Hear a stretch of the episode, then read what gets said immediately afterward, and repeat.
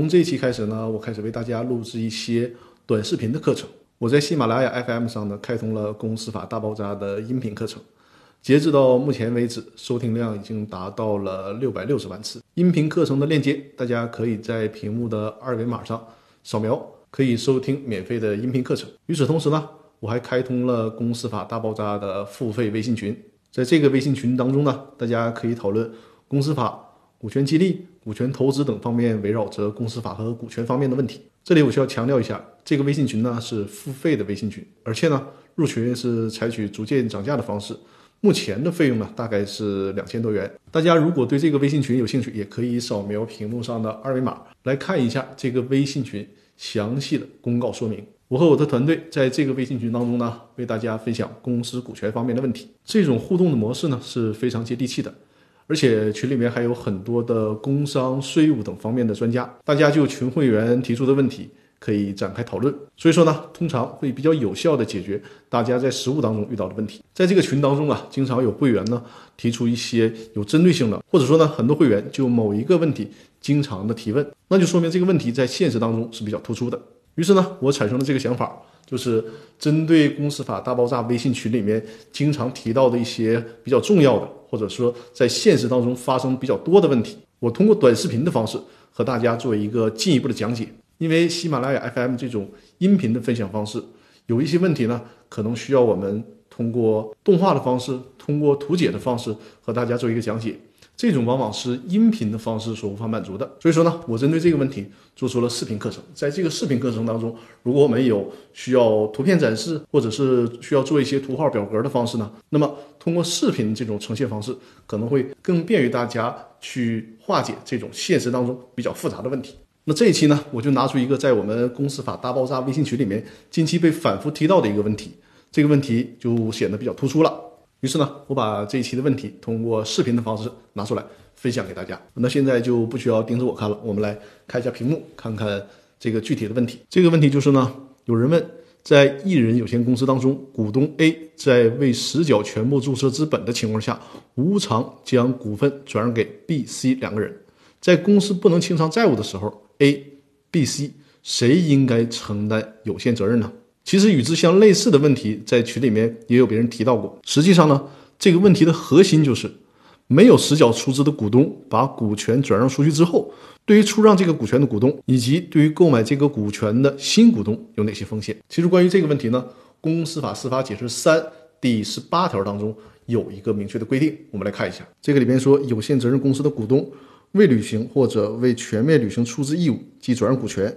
受让人对此知道或者应当知道的，公司请求该股东履行出资义务，受让人对此承担连带责任的，人民法院予以支持。注意后边这句：公司债权人依照本规定第十三条第二款向该股东提起诉讼，同时请求受让人对此承担连带责任的。人民法院应当予以支持。那我们有必要看一下《公司法司法解释三》的第十三条是怎么规定的。注意这个红色字体啊，公司债权人请求未履行或者未全面履行出资义务的股东，在未出资本息范围内对公司债务不能清偿的部分承担补充赔偿责任的，人民法院应当予以支持。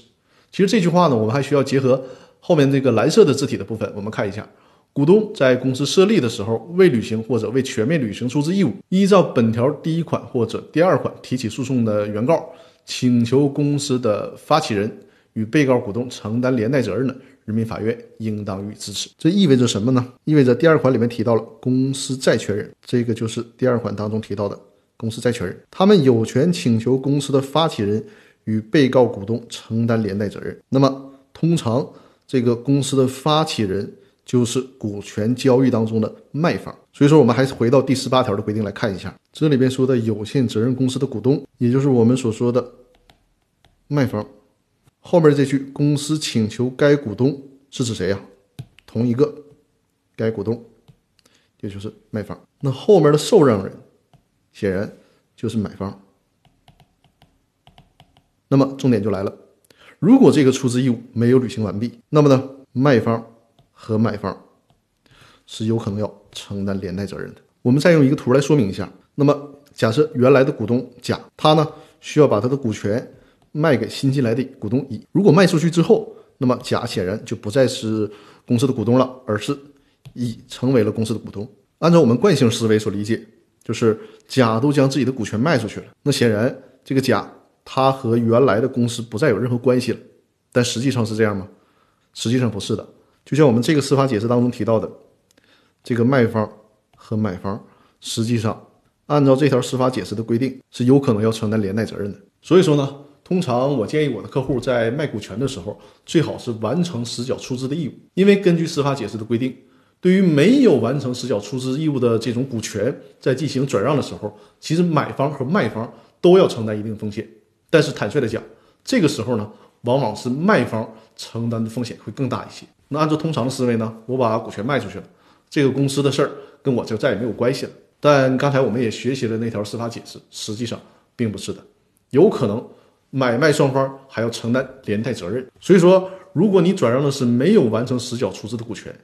那买方如果不讲究的话，到了公司章程约定的这个出资期限，他不履行出资义务，这个时候，公司债权人如果他懂的话，他会既追究买股权的那一方，同时呢，还会追究到卖股权的那一方，尤其是当你是这个公司的发起人的时候，那这个责任你就更逃不掉了。所以说呢。如果股权没有完成实缴出资，即使你卖掉了，对于卖方来讲还是潜藏着风险。当然了，